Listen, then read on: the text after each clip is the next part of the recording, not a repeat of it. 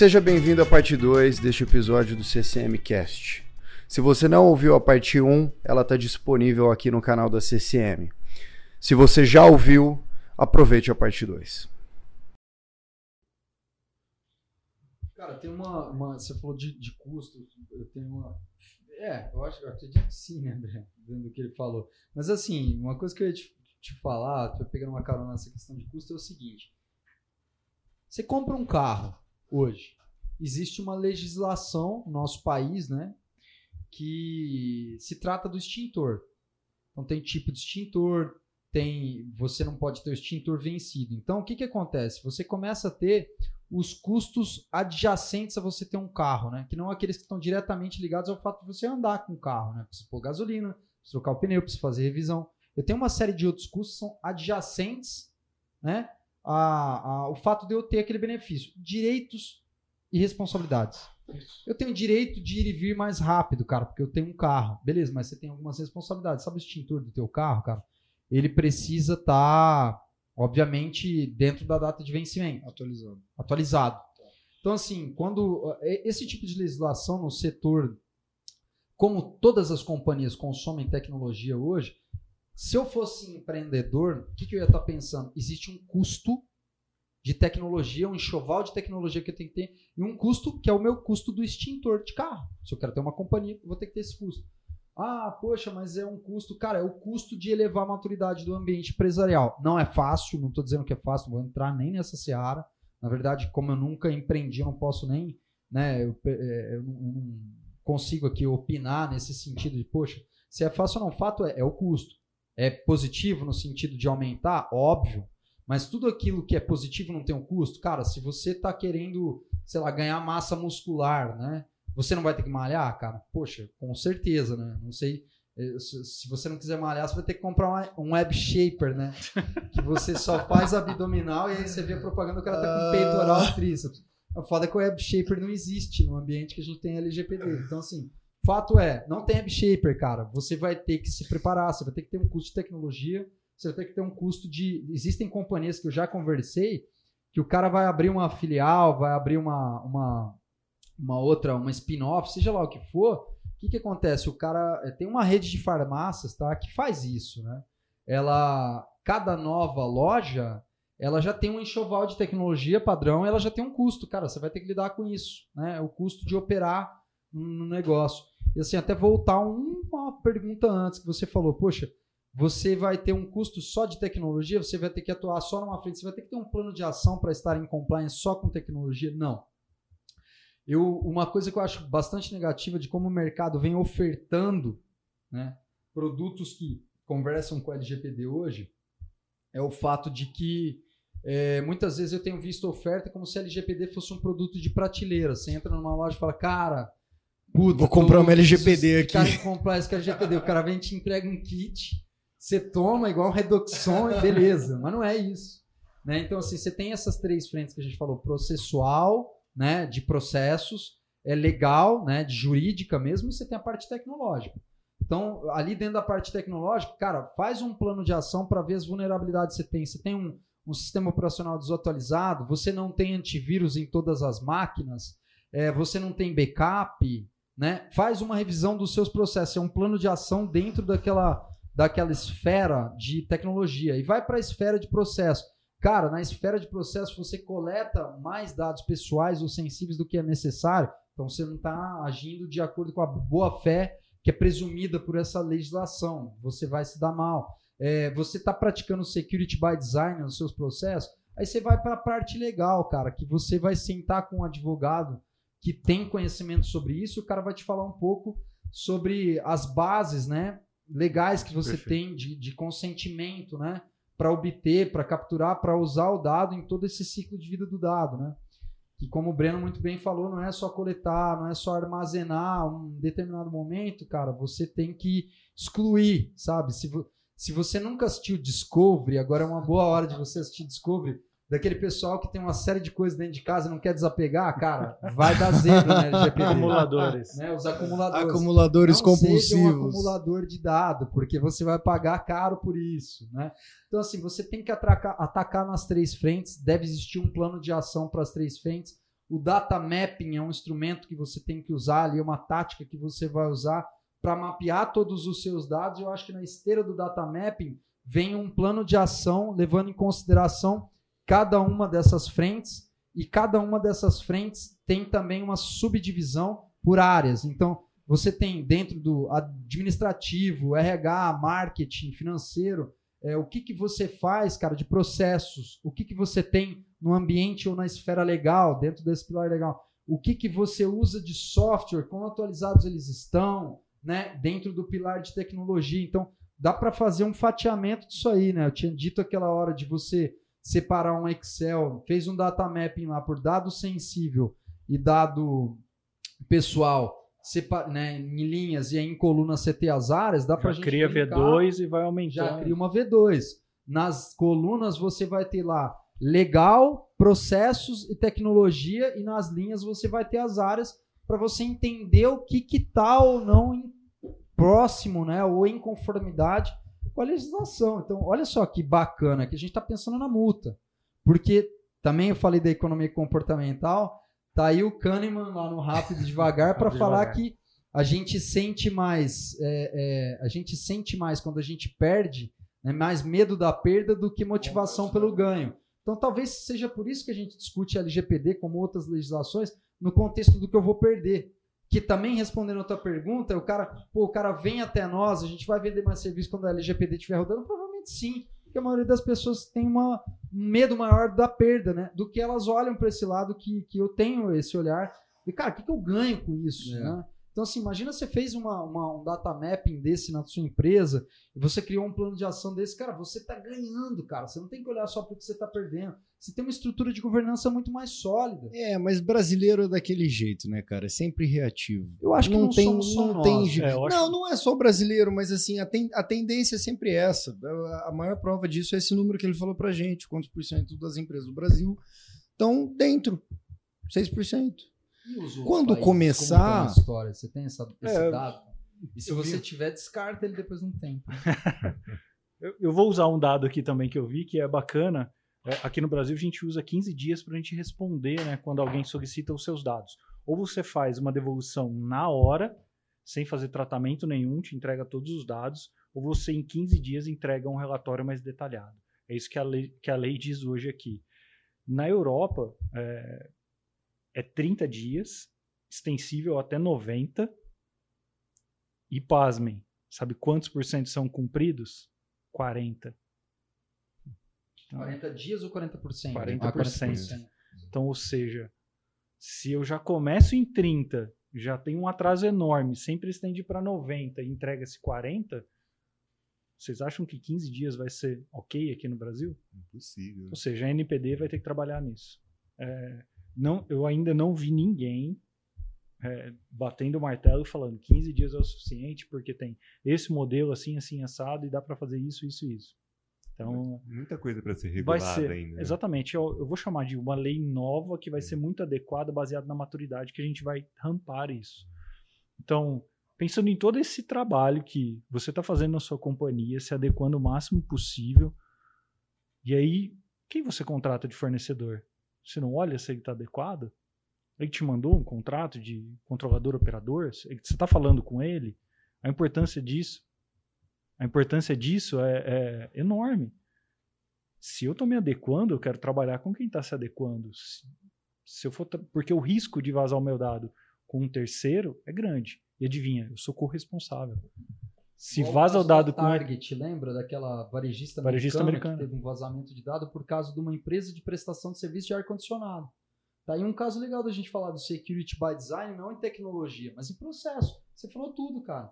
Você tem ali um processo pensado na contratação de fornecedores que levem em, em, em consideração, consideração o quesito segurança Pô, tá aí. E adequação também, é onde entra o valor de mercado que você estava comentando. Né? Exato. Né? Todo mundo compra é. online. É, essas grandes empresas online têm que pegar os seus dados de entrega Sim. e passar para a transportadora. A transportadora é responsável, ela está se adequando à LGPD para atender esse cliente. Importantíssimo. Se não tiver, importantíssimo. vai buscar uma que esteja. Né? Ou ele vai vazar meu dado.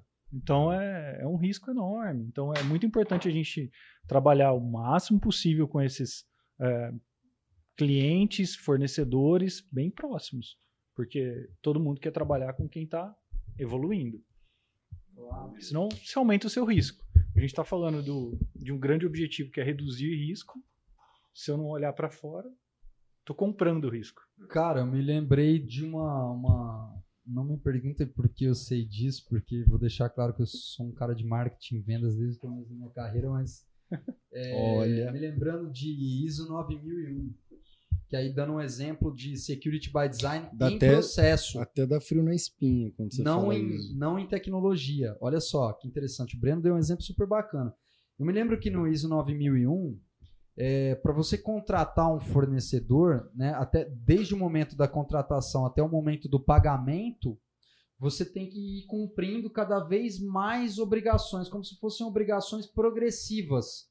Ó, para eu te contratar, você tem 10 itens. Para eu te pagar, cara, você tem 30, não me lembro se é no pagamento ou na execução do serviço, para estar em compliance com essa questão do, do ISO. Né? Então, como que é um security by design em processo? É, poxa, quando você está contratando um fornecedor, é o que a gente acabou de dizer, se você é um cara que já tem ISO 9001, você vai estar tá pensando nisso. Uhum. Como que você pode fazer mesmo sem ter ISO é, para levar em consideração a LGPD e pensar nisso? Cara, olha, aonde se o meu fornecedor vai ou não impactar né, na minha questão de estar em compliance e se ele vai, quais os itens que ele deve cumprir para, primeiro, tá lá na minha lista de fornecedores, né, das pessoas que eu estou fazendo cotação, até o momento em que eu vou, de fato, te contratar e realizar um pagamento. Você tem que ir cumprindo uma série de itens para ser meu fornecedor teve um histórico, teve, teve uma, um case emblemático de vazamento de dados, que foi o da Target, aquela varejista americana, Sim, bastante famosa. Muito boa dados. loja. Cara, eles, se eu não me engano, cara, esse case ele falava sobre fornecedores. Olha só, não tem nada a ver com tecnologia. Era um, até tem, né, na verdade, mas assim, o processo poderia ter sanado isso. O fornecedor de ar condicionado de manutenção de ar-condicionado, se eu não me engano, a história foi essa. Ele tinha acesso a um sistema para, não sei se para fazer a prestação de conta do serviço, para poder receber, que através desse sistema os caras pum, conseguiram acessar a base de dados. Então aí você tem erros de tecnologia e erros de processo. A, a, você tem ali uma superfície de, de ataque, que era o sistema, que provavelmente não teve uma revisão do código para ver essas premissas de segurança, e você também teve o processo. Quer dizer, o cara precisa lançar num sistema, beleza é, precisa lançar um sistema, o sistema tem que ser meu, esse sistema tem que estar tá diretamente ligado ao meu banco. Olha como as coisas se conversam, né? Esse caso fala um pouco sobre processo, um pouco de tecnologia, mas o próprio processo poderia ter barrado. O cara poderia fazer isso via uma outra é, dinâmica, um outro processo que não conversasse com aquele sistema e aquele sistema não deveria estar tá, é, ligado diretamente ao banco, onde estão outros dados que são sensíveis e pessoais, né? Então tem uma série de coisas aí nesse quesito que a gente deveria se atentar e não se atenta, cara. Pro, pro, pro dono de empresa, é, é um avalanche de informação, cara. Porque, assim, para não, não tem como ele saber de tudo. Não João. se colocando num, num, assim, nossa, a gente é foda pra caramba. Não, mas assim, a gente, a gente consegue conversar sobre isso porque a gente trabalha com dado. Uhum, a CCM é uma empresa que trabalha com dados, então a gente consegue é, é ter noção do que, do que a gente está falando. Uhum. Então, assim, o que eu vejo para o cara que é dono de uma empresa, de novo, falando do cara pequeno, falando do cara que não, não tem tanta noção do que, que, do que, que é LGPD, o que, que é um ciclo de vida do dado, eu vejo que a melhor coisa que ele pode fazer não é necessário, não é contratar alguém, não é tentar resolver tudo sozinho, mas é investir uma grana nisso em uma consultoria, cara. Em uma consultoria de processo, uma consultoria jurídica, uma consultoria de tecnologia. Às vezes vale a pena você comprar expertise. Você Óbvio, tempo. porque você, você ganha, ganha tempo. tempo. Exatamente. Só que é, essa relação, vou usar o DPO as a service, ele vai conhecer muito mais a fundo a sua empresa. Sim. Cara, ele vai entender todos os processos, vai bater um papo com muitas áreas, vai entrar mais a fundo, ele vai trazer as informações de olha, isso não é um processo tão legal porque compartilha acesso com aquele outro e o risco lá é grande. Sim. E talvez isso traga um incômodo, mas É o objetivo. É. Achar os pontos de dor para corrigir. Se você for ficar só pulindo, não serve. Tem que corrigir, tem que tampar os buracos, tirar os esqueletinhos do armário, é. senão não vai. E às vezes a consultoria realmente ela traz essa visão. Ela traz e fala, pessoal, vocês precisam corrigir isso. Talvez você não precise corrigir, você não precisa é, contratar uma consultoria fim a fim. Cara, vou do começo ao fim. Eu vou pegar todo o processo de LGPD e vou te entregar até aqui você vai fazer só manutenção. Contrata uma fase, depois contrata outra, depois contrata outra. Talvez seja interessante esse formato. É, porque, porque a... você vai ganhando expertise e maturidade. É, é, é, muito, é muito típico na minha cabeça ouvir o cara falando assim: ah, não, mas a consultoria eu vou gastar mil reais. Você tá maluco? Vou gastar mil reais com consultoria? Ah, beleza, não gasta então. É, você vai ter que dedicar uma pessoa. Não gasta, duas... você vai ter que dedicar você, provavelmente, mais alguém para te ajudar a entender o negócio.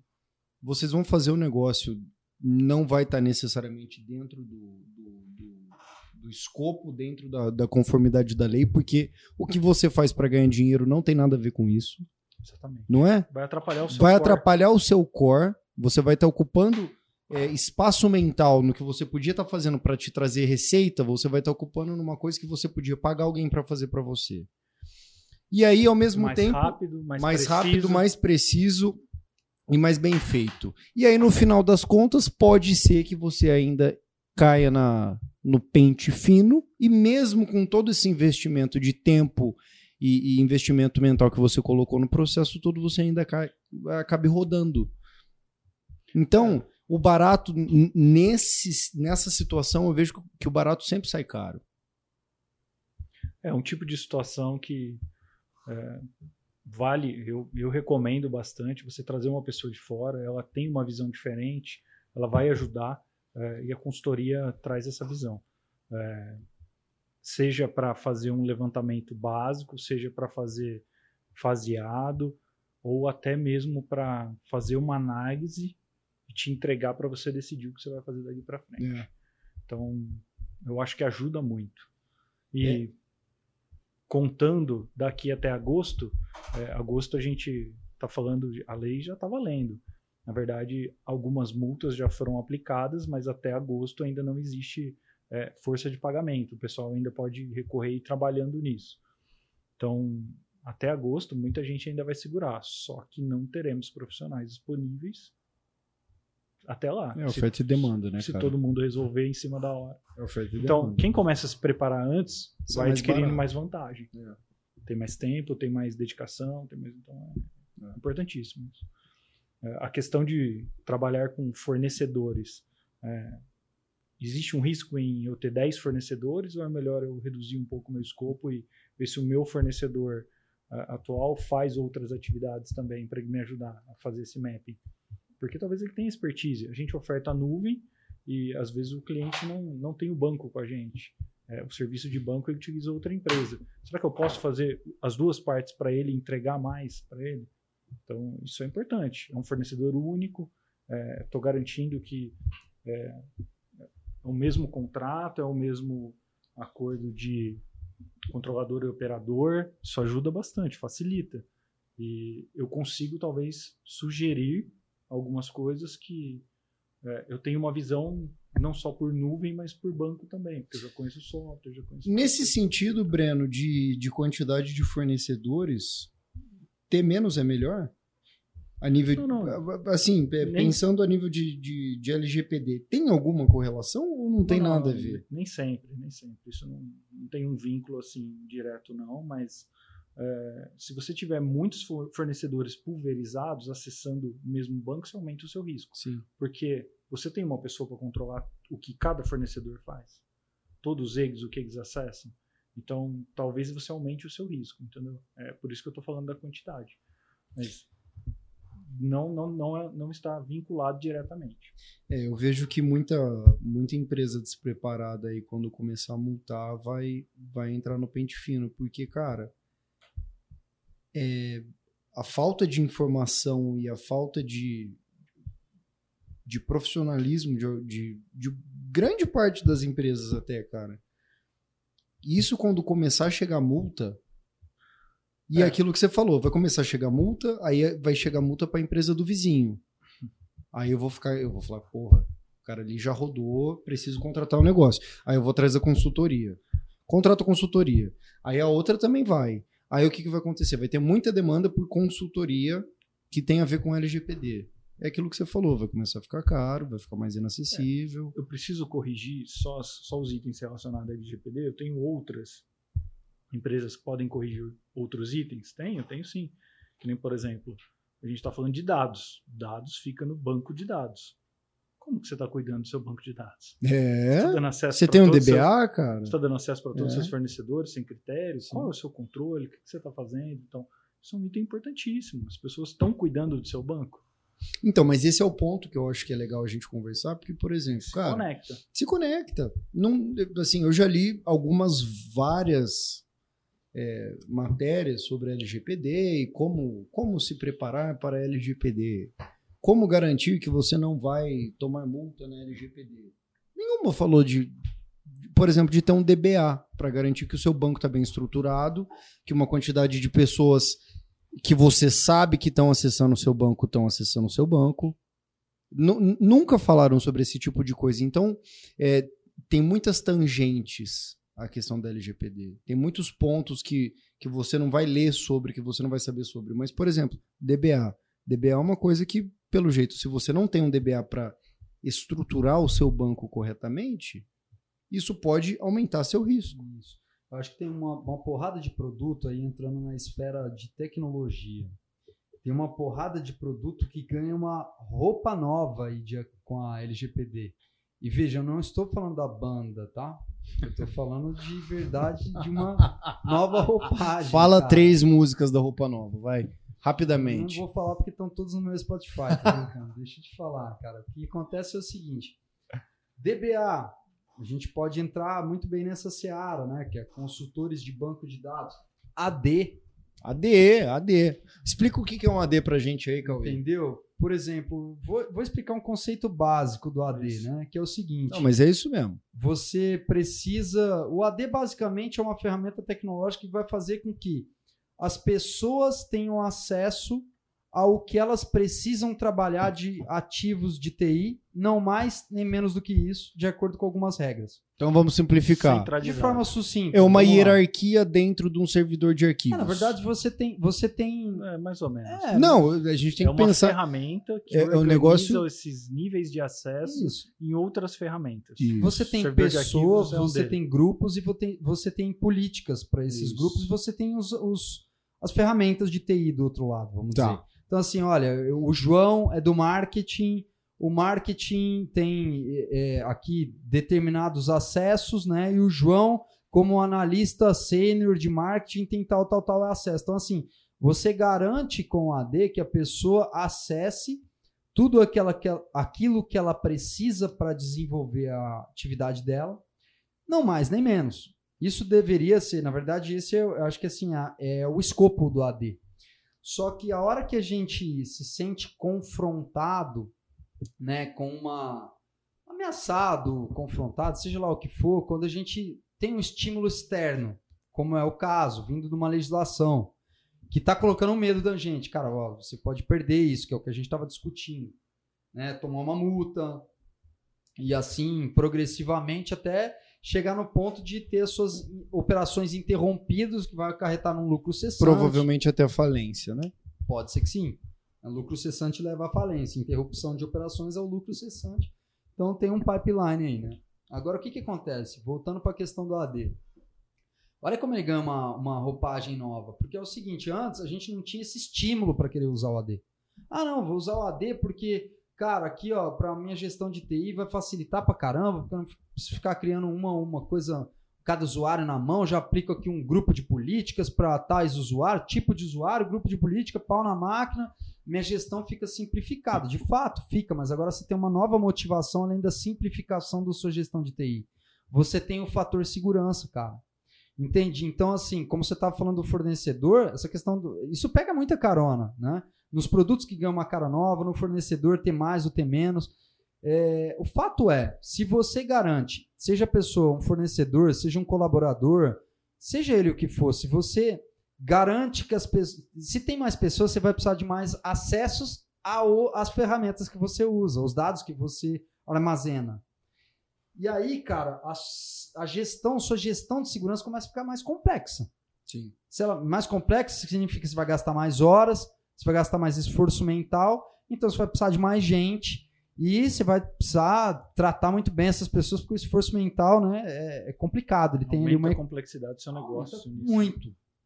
Você entendeu? Então, assim, o que, que acontece? Alguns produtos ganham uma roupa nova, que não somente aquela das funções que eles tinham, mas agora eles têm algumas funções que são capazes de. que servem como analgésicos, ou na verdade, como, como é, remédios que você tem para fortalecer o seu sistema imunológico contra essa doença, se é que a gente é péssimo chamar assim, mas seguindo nessa analogia, que é essa nova legislação.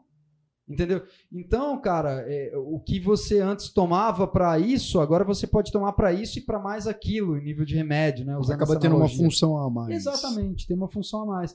E também pegando como pé, não, é, como ponto de partida essa questão não só dos produtos, né? Ganhar uma roupa nova, mas o fato que você colocou ali de mais fornecedores ou menos fornecedores, cara, acho que é um ponto que vale a pena a discussão também. Mais fornecedores, mais ou menos pessoas, você sempre vai aumentar os caminhos que você tem até os dados. A quantidade de, de, de pessoas no ecossistema empresarial significa, pode significar sim, obviamente, uma ameaça maior, um risco maior. Então, cara, você vai ter que dar um jeito de analisar de novo aquele, aquela tria de processos, é, parte legal e de tecnologia para garantir que, como você está ampliando a quantidade de pessoas e sucessivamente, e assim na sequência, na esteira, você está ampliando também o risco, porque essas pessoas vão ter que acessar os dados, você vai ter que fazer um PDCA no seu plano de ação, né? PDCA, vamos lá. Que é a melhoria contínua. Melhoria né? contínua. Ou seja, segurança, cara, não pode ser tratada como um projeto. Que é o que a LGPD vem sendo tratada como produto de prateleira. Produto de prateleira é projeto. Comprei, tomei, acabou, tô curado. Não é assim, cara, não é uma vacina. Né?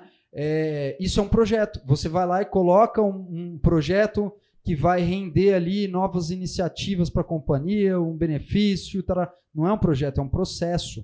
É, cara. E processo tem que ter um ciclo de melhoria contínua, porque ele é vivo, é orgânico. Eu, eu tenho muita dificuldade em ver isso. Eu acho que eu, eu acho que o período de adaptação das empresas no Brasil vai ser um longo período, porque eu tenho a impressão que todo mundo que eventualmente vai falar, não, agora vamos olhar para LGPD, vamos, vamos regularizar aqui, vamos deixar tudo bonitinho, redondo, vai fazer do jeito que você acabou de falar. Remédio, vacina. Vou gastar uma bala, vou comprar uns sofos, segurança, os caralho. Vai ter o cara aqui que vai ser o meu DPO e não sei o quê. E aí, morreu. É, eu, acho, eu acho que é importante, João, simplificar essa situação e, e, e pensar principalmente no plano de ação. A lei já está aí, você precisa se adequar a muitas coisas. O que vamos fazer, quando, por quê, em qual velocidade, com quais pessoas. Eu estou treinando o meu time, eu contei para toda a minha companhia o que é LGPD, o quanto, o quanto isso precisa ser trabalhado. Então, se a gente não fizer isso, não existe aumento de maturidade tem muitas pessoas que têm que crescer junto com isso, tem que evoluir junto com isso. Cara, vamos fazer aí, um. Aí vai fluir muito melhor. Vamos fazer um, um, um documento desse, um, um white paper, um, um post das claro. etapas, porque eu tenho muita dificuldade de entender de fato quais são. Primeiro passo, o que, que eu tenho que olhar? Ah, processo. Beleza, processo. O data mapping. É isso? Mapeamento de dados. Isso. Faz o um mapeamento de dados. Beleza, fiz o um mapeamento de dados. E aí? O que, que eu faço depois? O que, que, eu faço agora que eu fiz o mapeamento Ótimo, de dados? João, vamos fazer. Entendeu? Vamos fazer então. Beleza. Descobri o que eu tenho que fazer depois vamos, do mapeamento vamos, de dados. Vamos explodir o que precisa cara, ser feito. De uma maneira depois. bem prática. Cara. Como rei da, da analogia, eu vou, vou, vou, seguir com mais uma aí na esteira. Vamos lá, que você tá bem, Sabe quando você vai no supermercado e tem lá, você vai na, na no açougue e você vê aquela, aquela imagem do boi, coitado, todo recortado. todo recortado, né? Sei. Que são as partes. As carnes, do boi, as partes. né? é. As carnes. Pendurado Cara, lá. o seu data mapping é o boi, cara. Não significa que você precisa comer o boi todo de uma vez. Né? Você pode fazer o data mapping para você ter o boi, separar ali em partes para você entender qual é o primeiro churrasco que você vai fazer. E o primeiro churrasco tem que ser o mais crítico. Então, usando essa analogia, a picanha vai ser que parte? Exatamente. Exatamente. Então, assim, a gente fica olhando, vou, vou ter que comer o boi de uma vez. Cara, não vai, não precisa ter esse No desespero. começo ou no fim? Onde você prefere esse jogo? Exatamente. Então, mas, mas vocês entendem nesse sentido que, assim, é aquilo, é aquilo que eu falei um pouco mais cedo. É, eu tô aqui na CCM, eu, eu, eu também eu percebo muito, eu vivo muito com esse negócio de dados. Só que mesmo assim, para mim, é um negócio um pouco difícil. Para vocês é um negócio totalmente fluente. Cara, é óbvio, LGPD você tem que fazer o mapeamento dos dados, fazer isso, fazer aquilo, não sei o quê, depois você vê, cria aqui o DPO, não sei o quê. É. Cara, beleza, fiz o mapeamento de dados. E agora? Então, aí você faz um plano de ação. O que eu tava dizendo da analogia. é o seguinte, Exatamente. cara, calma, você vai fazer um Exatamente. data map e você vai ficar assustado. Mas é isso que eu tô falando. é a. É isso que eu tô falando. A informação, ela não tá disponível para todo mundo. Ninguém sabe isso. Ninguém sabe isso. Não tem ninguém falando, ó, cara, você precisa fazer assim. Você faz um mapeamento de dados, aí se depois o próximo passo é esse, depois o próximo passo é esse, depois o próximo passo é esse. É tudo muito, é, é tudo muito vago. É tudo muito vago. É, é, é, assim, muita gente no Brasil, né, a expertise que eles têm é realmente com GDPR, eles trabalharam lá atrás, fizeram esse processo, aprenderam lá e agora estão aplicando no Brasil com LGPD. É. E muitos com consultoria, uma força de trabalho, porque realmente exige dedicação. Não tem um- uma receita de bolo. Cara, eu posso elencar 10 itens aqui e cada empresa vai funcionar diferente. Por quê? Talvez o RH seja muito crítico na empresa X e na empresa Y não. Então, se eu falar para ele, cara, sua picanha é o RH aqui, cara, lá no outro talvez não. Entendeu? Então, é muito importante que essa expertise não seja receita de bolo. Porque senão vai, vai ter muito problema. Porque senão não vai se aplicar para todo mundo. É, ele vai se aplicar de forma errada, entendeu? E não vai ter uma boa consistência desses dados. É, pelo, pelo que vocês estão falando, eu tô vendo que é, Exige dedicação. se é manter dentro da conform- das conformidades da lei geral de proteção de dados é que nem declarar imposto. É uma coisa que você sempre tem que estar olhando para isso, você sempre tem que fazer. Todo ano É um você tem que processo. melhorar. É um processo, é uma Todo obrigação. ano vai mudar a tua declaração, provavelmente. Isso. Você Vai otimizando. Você Exatamente. adquiriu um imóvel, você vendeu um imóvel, sei lá, tem N variáveis que são mutáveis, cara, sabe? Então você precisa ficar se atentando. É. Daí o tal do, de novo, da sopinha de letra do PDCA. É. Você vai ter que revisar o processo, você vai ter que entender o que, que mudou. É uma coisa viva, como a gente colocou. Então você vai, como tudo que é vivo, você vai ter fases distintas, com variáveis distintas, então você vai ter que se atentar e se debruçar sobre isso de forma contínua, não só uma vez, como um projeto. É. A, a própria Receita Federal ela vai evoluindo o software. Cada ano que passa, a sua, o, o que você enviou no ano passado, ela traz dentro do software do próximo ano. Isso vai embarcando, vai facilitando para você. Na LGPD vai ser assim também. Você vai adquiriu, melhorou, traz para dentro. Quando for rodar a melhoria contínua, você já saiu do ponto zero. Já tem o ponto 1 para trabalhar. Não precisa corrigir 100% de uma vez. Talvez isso exija um tempo para isso, ciclos. E é isso que vai ser muito bom. É, talvez em futuro aí não muito distante, cara, isso talvez seja uma fonte de renda enorme para o governo, cara. Ver quem está cumprindo isso. Porque tem É. 220 milhões de fiscais. Com nós certeza vai ser, o, né, o cara? tempo todo. E quando a NPD não tem é, uma resolução na esfera dela, ela não fala que você não pode acionar a justiça. Então, se eu pedir o meu dado para a empresa, ela não me deu, eu espero o prazo legal, ninguém cumpriu, eu posso acionar a justiça. Então, a gente consegue continuar fluindo é, por outras esferas. Isso pode ser um problema quando não tratado. Então, a NPD vai evoluir esses, esses controles, vai cobrar de todo mundo uma devolução disso, porque é importante. Agora, todo mundo vai entregar certinho, igualzinho sempre? Não. Então, os padrões vão melhorando com o tempo. É muito similar ao ISO. Depois que o pessoal começou a implantar ISO, fica mais fácil você identificar as empresas. Cara, essa empresa é certificada ISO. Você já sabe o nível de qualidade dela. Então, Sim. É ótimo. Passa a significar alguma Lógico. coisa, né? Você, você, o seu nível já. Você já sabe que você está contratando alguém no nível mais alto. Ele cumpre, no mínimo, tudo isso da, da ISO. Sim. Então, isso é muito importante. É, isso é legal que você falou, cara. Virar, vira tipo uma certificação ISO. Isso, né? Selo, selo LGPD de conformidade. Selo LGPD. Ah, tem algumas que, que falam sobre segurança da informação, como a ISO 27001 e tal. Mas assim, o legal é que é o seguinte também, a gente está falando, discutindo muito conceito, é, em nível prático, o que acontece? Eu já me deparei com situações de empresas que só podem te contratar né, como fornecedor se você tiver ISO, se você tiver alguma outra dessas situações né, onde você está em conformidade com alguma regulamentação, alguma, com alguma legislação.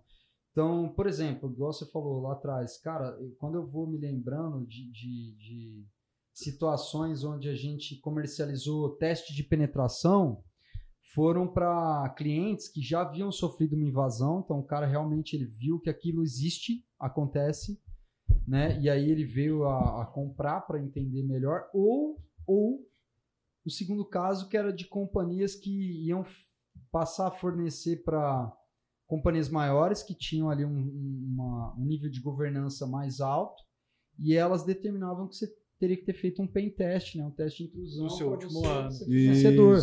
Então, assim, esse é o tipo de coisa que pode ser que a gente venha se deparar. Poxa, é, vem cá, para você me fornecer, João, você tem que ter 27001, cara. De certa forma, vai dizer que o meu risco quanto a você como meu fornecedor é menor em relação à conformidade legal com a LGPD. Então, é o tipo de coisa que a gente vai acabar, muito provavelmente, ver acontecendo cada vez mais, né? Começa, é, é o trickle down aí que começa a acontecer no ambiente prático, né? O gotejamento aí, né? Falei hum. contra o anglicismo e acabei de usar um. Que hipocrisia. Agora, agora pro afegão médio aí que não pegou a, que não pegou a referência, Cauê. O que, que é um teste de penetração, cara? Um teste de penetração, cara, são de forma é? também bastante. É bom explicar isso aí, pô. Senão fica meio. Fica vago. Fica então, vago. É que assim, é... eu vou tentar explicar de uma forma sucinta também, tirando o tecniquez da história, mas é, são testes, né, onde você tem analistas de segurança, que são os famosos ethical hackers, né, que são os, os hackers white hat, né, que são as pessoas que usam os conhecimentos de invasão de sistemas para o bem, vamos dizer, né? Que eles vão testar é, a resiliência do seu ambiente de tecnologia, eles vão usar, em vez de invadir para praticar um crime, uma ilicitude, eles vão ser contratados por empresas para testar a segurança das outras empresas em nível de tecnologia. Então, um teste de penetração é o teste realizado por esse tipo de profissional para entender o quão seguros os seus sistemas são, né?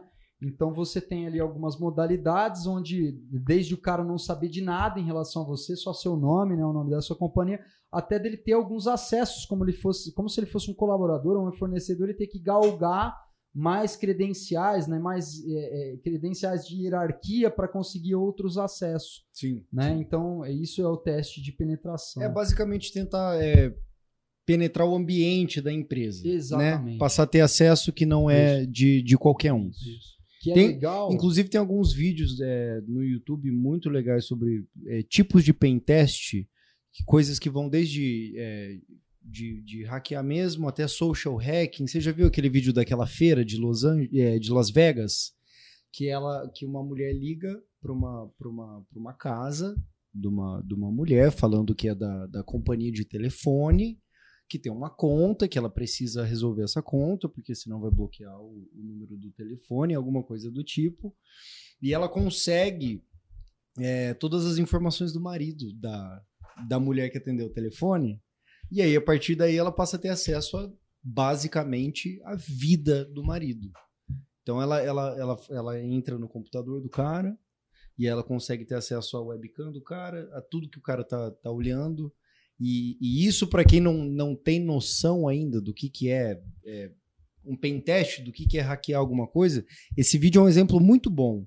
Porque basicamente você passa a entender que você, quando está acessando a internet, se você não tem uma, uma consciência mínima do que você está fazendo, você pode estar se colocando num risco enorme. Um risco enorme, colocando seus dados, colocando suas informações, colocando a sua imagem a público. É, cara, é, exatamente. Eu, eu não assisti esse vídeo, assisti, tem alguns outros vídeos que são bastante legais, inclusive o cara que é tido como o maior hacker da história, lá, o Kevin, Kevin Mitnick. Né? Como? O Kevin Mitnick. Ele Mitnick. usa várias questões de engenharia, social. social. Né? Ele, não, ele não, não é aquele, aquele hacker é, hollywoodiano, né? Que a gente vê o cara, putz, é, dar um bypass num firewall. Cara, isso aí é difícil pra caramba, bicho. Não é bem assim, sabe? igual nos filmes. Então o cara se vale de alguma brecha ali que ele tem te engambelando, cara. É o famoso picareta, né? E assim, segurança, a gente, até a gente falou é, sobre segurança da informação, que tem tudo a ver, obviamente, com a LGPD. E aí a gente fala segurança da informação também parece que é uma coisa muito caramba, cara. É o lance de TI, é o lance. Cara, tem a parte de TI também, também é um banquinho, né? Também tem uma tríade aí. Que é o seguinte, cara, você tem ali mecanismos, né, tecnologia em si, mecanismos de tecnologia, vamos colocar assim. Antivírus, firewall, AD. Sim. Né? Você tem aí nesse, nessa tríade também processos e você tem cultura. Ou seja, o que, que vale? Você vai lá na tua companhia e coloca um segurança armado com uma HK lá na porta. Beleza, você tem mecanismo, você tem tecnologia. Mas todo mundo daquele condomínio é super ingênuo, não tem nada que fala para eles, ajuda a mudar a cultura deles ou contribuir com a cultura deles no seguinte sentido, de segurança. De falar, cara, cuidado, nunca segura o portão para alguém entrar. Sim. Bom, beleza, aí o cara faz uma, uma dos, das táticas de engenharia social, né? O cara tá lá, ó, e vem entrando na sua esteira quando você abre o portão, tá lá o segurança KHK, mas você segura o portão para o cara entrar. O que, que adiantou o portão eletrônico e o segurança KHK? O mecanismo não funcionou. E se você também não tem um processo, né? Você tem lá a câmera, né? No seu condomínio. Não vou nem falar sobre firewall. Você tem um sistema de, de monitoramento. E aí você para na porta do condomínio, a câmera te filmou, né? Mas o que, que seria um processo? A gente falou de cultura de, das pessoas começarem a se atentar para isso, né? E não segurar o portão para o fulano passar. Mas também tem o um processo. Tem o seguinte, poxa, cara, faça bom uso do seu sistema de câmeras. É, fotografa é, a placa do carro, porque às vezes o cara passa uma velocidade que você não se certifica que por você ter a tecnologia, você garante, né, dependendo da resolução que você tem, enfim, de uma infinidade de critérios técnicos da tecnologia, você vai ter a resolução da placa lá. Então, assim, o processo vai falar o seguinte, cara, é, não pode segurar o portão para ninguém. Aí tem um treinamento para fortalecer a cultura no seguro o portão para ninguém. E aí tem o circuito de câmera, que é a tecnologia, e também tem um processo, que é o seguinte: você tem que parar o carro e o porteiro só pode abrir o portão depois de fotografar a placa. Pronto. Porque se você tirar um desse desse desse uma perninha, né, desse banquinho, dessa tríade, desse tripé aí, cara, vai cair. Uhum. Você pode ter câmera top, mas se o fulano segura o portão, o cara vai entrar. HK na porta, na mão do segurança, não adiantou nada, cara. Não vai disparar, não tem um disparo, nem pro alto para avisar. É, nesse sentido, eu acho que, que fica muito claro para todo mundo que o ponto mais falho de todo o processo de segurança é o usuário. Uhum, não só de segurança, de, de tudo. Lei geral de proteção, de, lei geral de, dados, proteção, proteção de, dados. de, dados. É o, é o colaborador da empresa João, pega, que recebe o e-mail e clica do... no link, Isso. que é um executável. Exatamente. É o cara que acha um pendrive e espeta na máquina para ver o que, que é. Isso, isso. Eu sou da época do CD, eu confesso. Então, assim, se você saísse uma. Velho pra caralho. Hein? Velho, cara. Puta e aí você fala, puta. Na época do cara, vai, na, vai numa. Coisas você que puxava a gente, assim. Puta que pariu. Coisas que a gente. Cara, eu ia, na, eu ia na tabacaria comprar cigarro da minha tia e vi o primeiro pôster de Babalu Tutti Frutti. Né? Já vai aí. Mas assim, cara. É se você sair e distribuir aqui numa pendrive, talvez você não tenha espaço né, físico para fazer isso. Mas se você saísse antigamente no estacionamento de qualquer companhia e colocasse lá uma porrada de CD ou DVD com uma etiqueta escrito assim, folha de pagamento, meu amigo, todo mundo ia botar ia o CD para rodar para ver quanto que Ciclano ganha.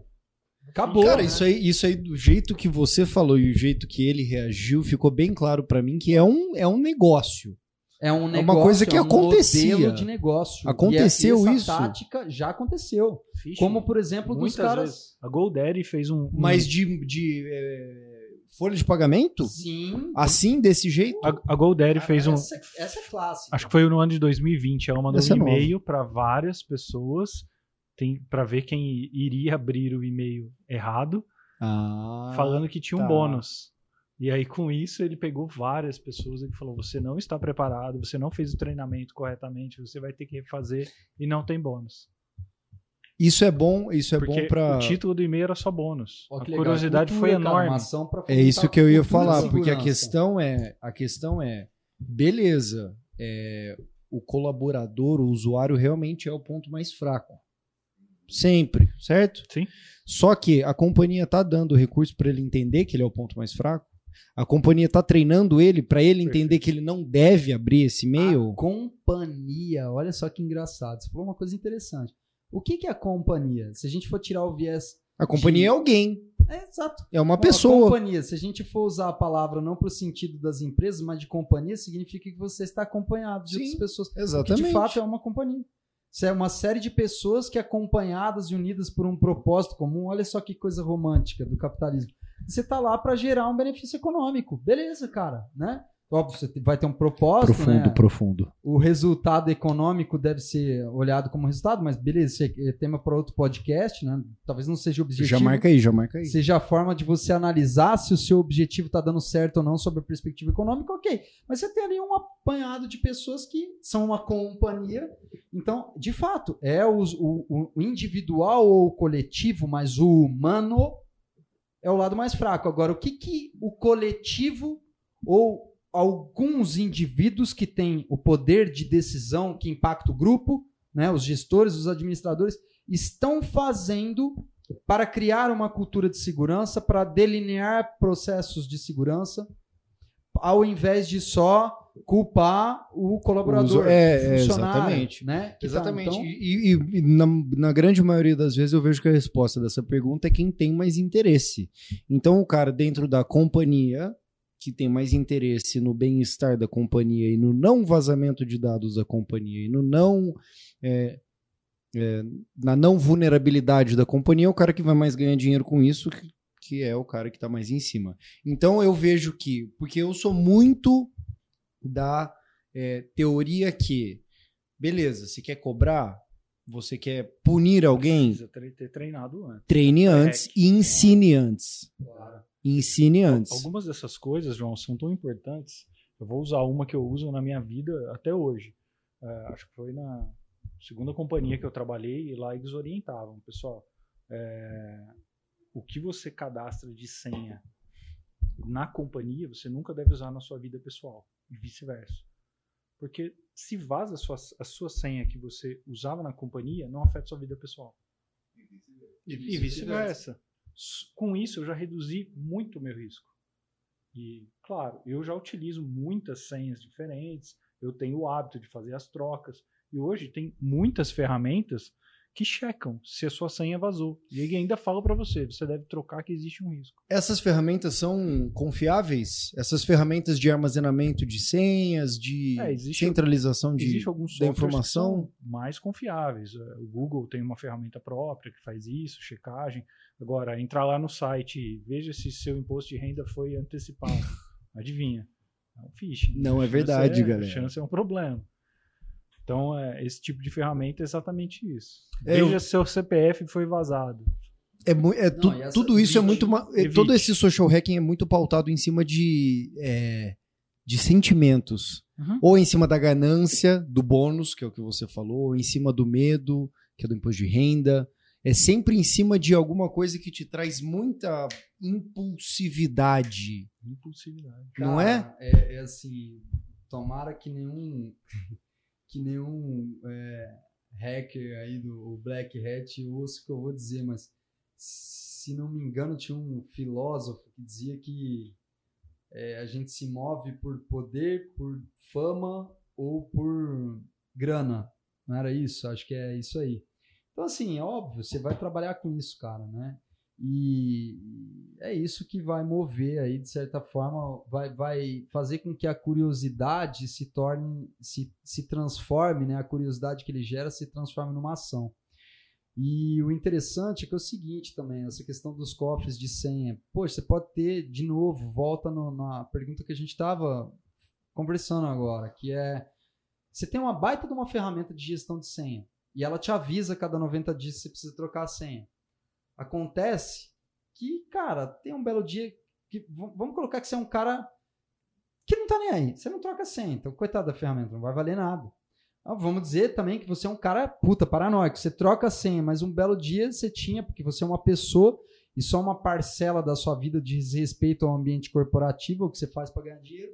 E naquele dia você estava mal com alguma questão pessoal, você não trocou a senha. Então, olha a quantidade, mesmo nas pessoas que estão, né, é, vamos dizer que são ali, que seguem esses quesitos, ainda assim, cara, pela própria dinâmica da vida, vamos dizer assim, a gente está sujeito.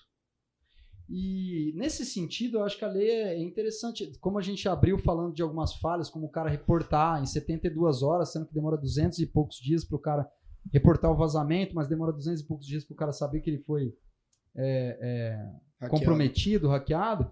Também tem pontos extremamente positivos, como esse, né? Você vai avaliar, você vai chegar lá e canetar o cara com uma multa agora? Não. Você vai fazer de forma progressiva. Vem aqui, meu amigo, me mostra que você tem boa fé, que você tem boa vontade em cumprir a legislação. E aí a tua multa provavelmente vai ter uma dose de acordo com a tua boa fé, ou não vai ter nem multa. Agora, se você é reincidente, cara, Cara, isso aí vai virar que nem. Né? Vai, vai virar um negócio muito parecido com o VAR.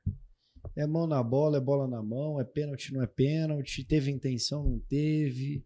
É, assim, é, isso que você estava falando agora é muito louco, cara, porque olha o tanto que a nossa vida depende de dados, de senhas, de informações.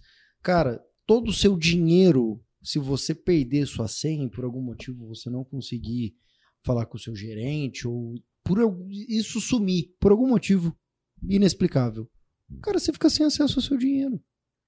Por é, exemplo. O, o, exemplo é as carteiras de bitcoins. Exatamente. Perdeu a senha. Perdeu a senha, você perdeu, perdeu todo o bitcoin, já era. Não tem, não tem esqueci minha senha.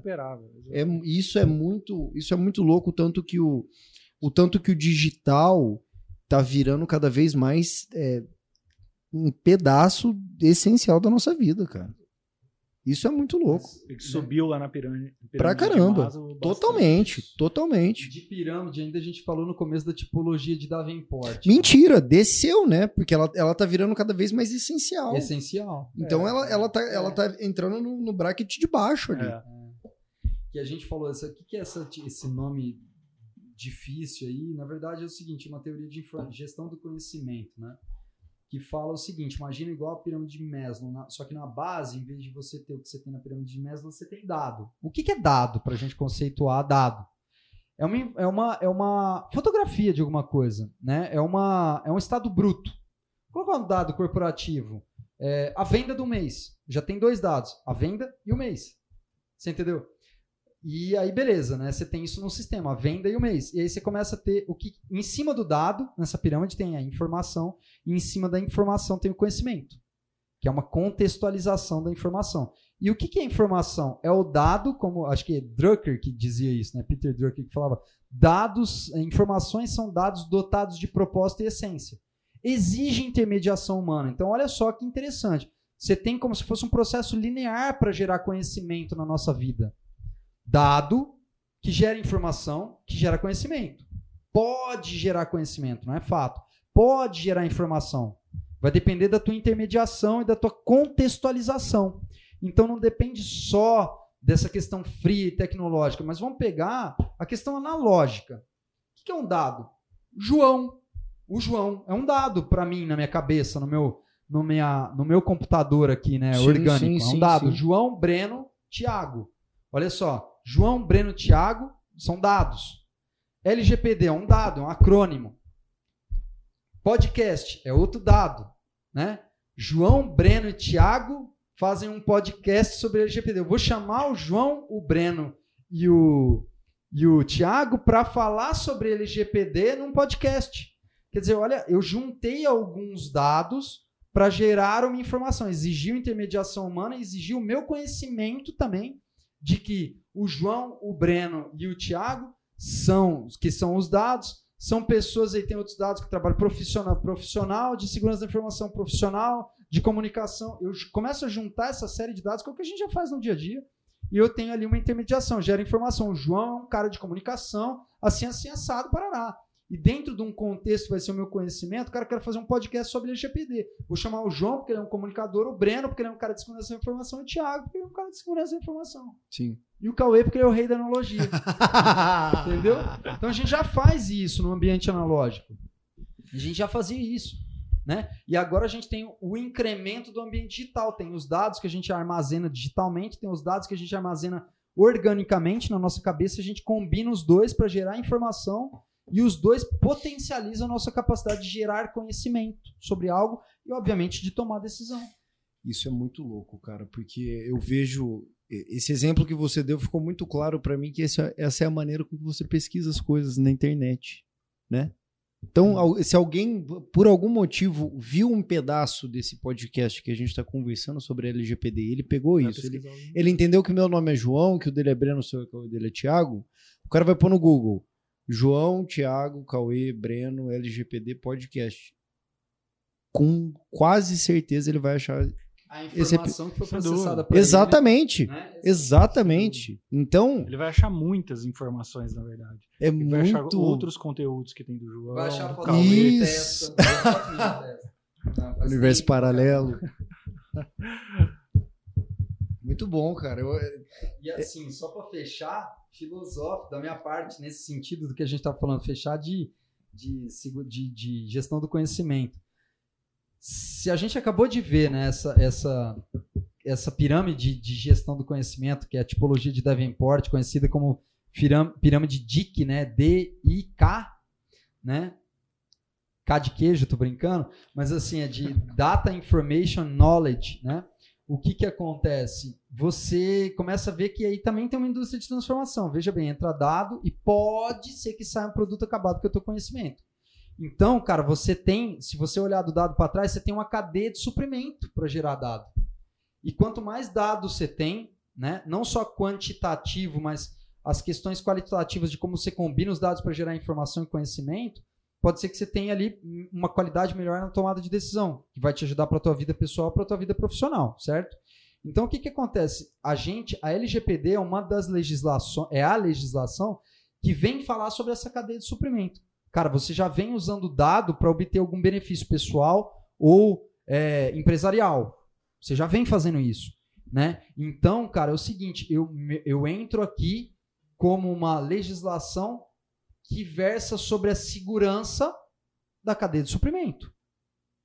Isso é muito importante. Assegurar e proteger a cadeia de suprimento e todos os atores nelas envolvido, envolvidos, né? Porque você vai tomar decisões com base nessa matéria-prima que são os dados. Você pode ser que tome, não significa que você vai. Você tem quantidade de dados, você tem quantidade de informação. Não, cara, vai exigir tua mediação, sua vontade diversos aspectos humanos em relação a isso.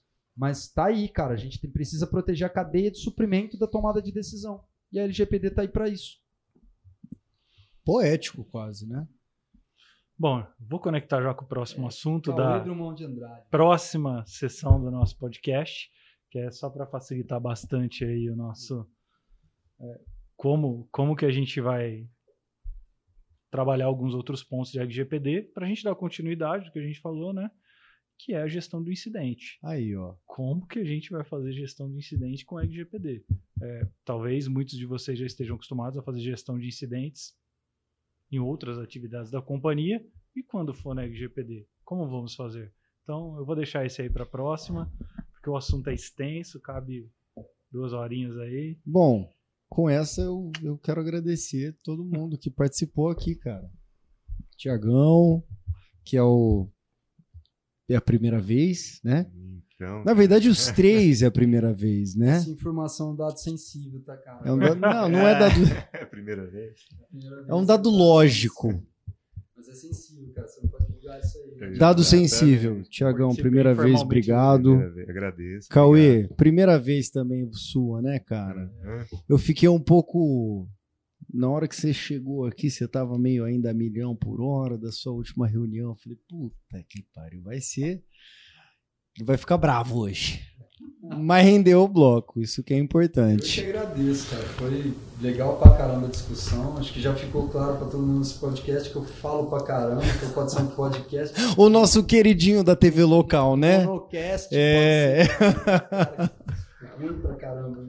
Mas quando é assunto que eu me interesso, eu realmente. O fato de eu botar pra fora, às vezes eu. Às vezes não, né? Eu aprendo muito também, né? Porque é a hora que eu consigo materializar a ideia, então acho que. Contribui muito. Pra me sentir menos mal. Faz a Não, não, con- contribui muito. bastante né?